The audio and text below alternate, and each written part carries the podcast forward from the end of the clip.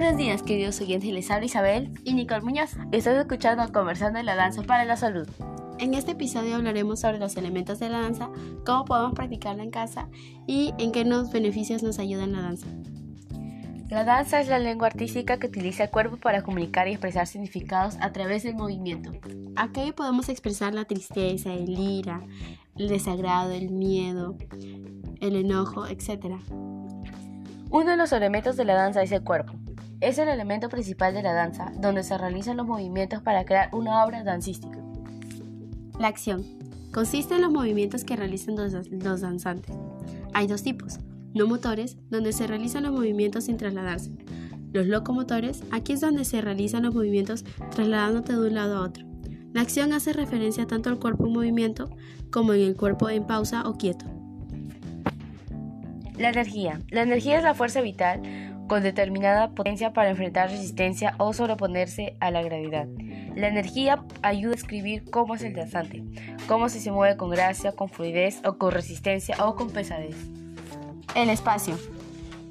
En la danza está considerado como un elemento primordial, ya que bailar siempre interactuamos con él, desde nuestro cuerpo a través de los movimientos.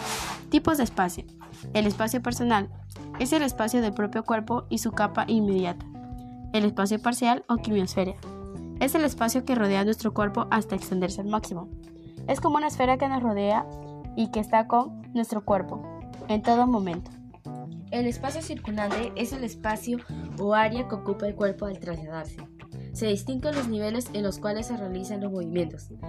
Estos se caracterizan en Nivel alto comprende el movimiento en el que el cuerpo está en posición erguida, de pie como ejemplo estar parado, a puntas, dando saltos, etc.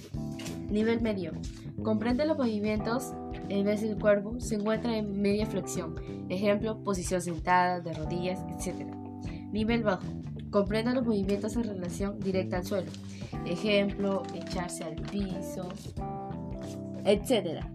El tiempo es el, lapso, es el en donde se encuentra para realizar movimiento con o sin acompañamiento de música y que se puede representar con el ritmo. Se puede categorizar en dos tipos, el ritmo interno, que proviene del pulso corporal de la persona, como por ejemplo el latido del corazón, la respiración, etc. El ritmo externo, que proviene de los movimientos externos, como las piezas musicales, voces de otros, etc. Recuerda que la danza tiene muchos beneficios positivos para tu cuerpo y mente. Además de ser divertido, es una potente herramienta para mantenerse en forma, ayudar a mitigar el estrés, quemar grasa corporal, mejorar la circulación sanguínea, tonifica los músculos y aumenta la elasticidad y puedes transmitir tus sentimientos.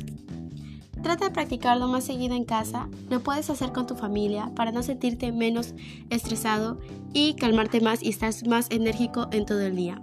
Muchas gracias por haber escuchado un episodio más de este canal y quiero que nos digas en tu comentario qué podemos explicar en el próximo episodio. Nos vemos en el próximo episodio. Bye bye.